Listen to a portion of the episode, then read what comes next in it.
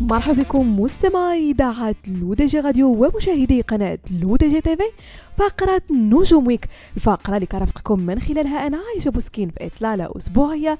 آخر أخبار نجوم الساحة الفنية الوطنية والدولية.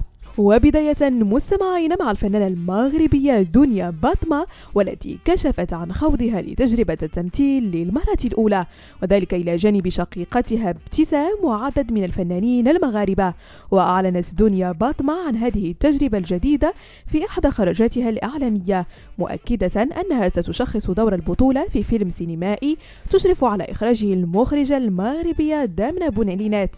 وأشارت باتما أيضا إلى أن هذا الفيلم السينمائي الجديد يجمعها بأختها ابتسام باتما وثلة من نجوم الشاشة المغربية من قبيل عبد الله فركوس وعبد الرحيم منياري ناعمة بوحملة وفاضلة بن موسى وغيرهم.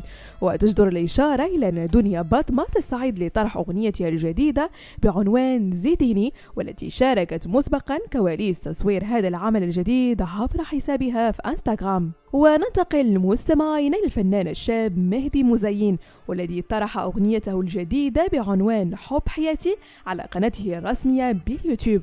وتقاسم مهدي مزين عبر حسابه الرسمي بإنستغرام مقطع فيديو من الأغنية أرفقه بتعليق كليب حب حياتي نزل على اليوتيوب أتمنى أن يلامس العمل قلوبكم ويكون في المستوى. وأشرف على كتابة كلمات الأغنية الشاعر محمد المغربي فيما قام بتلحينها مهدي مزين.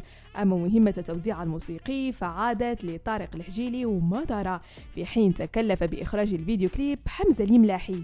ونختم مستمعين فقرة نجوم week بحفل توزيع جوائز الأوسكار والذي عرف مشاركة مجموعة من الممثلين والمخرجين العالميين في نسخته الخامسة والتسعين بمدينة لوس أنجلوس الأمريكية حيث حاز على جائزة أفضل فيلم Everything Everywhere All at Once.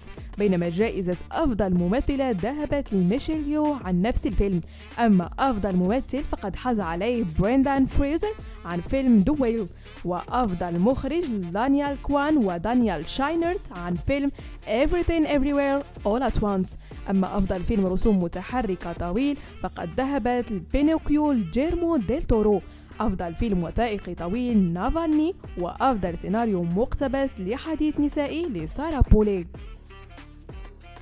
بهذا مستمعينا كنكون وصلنا لنهاية فقرة نجوم week.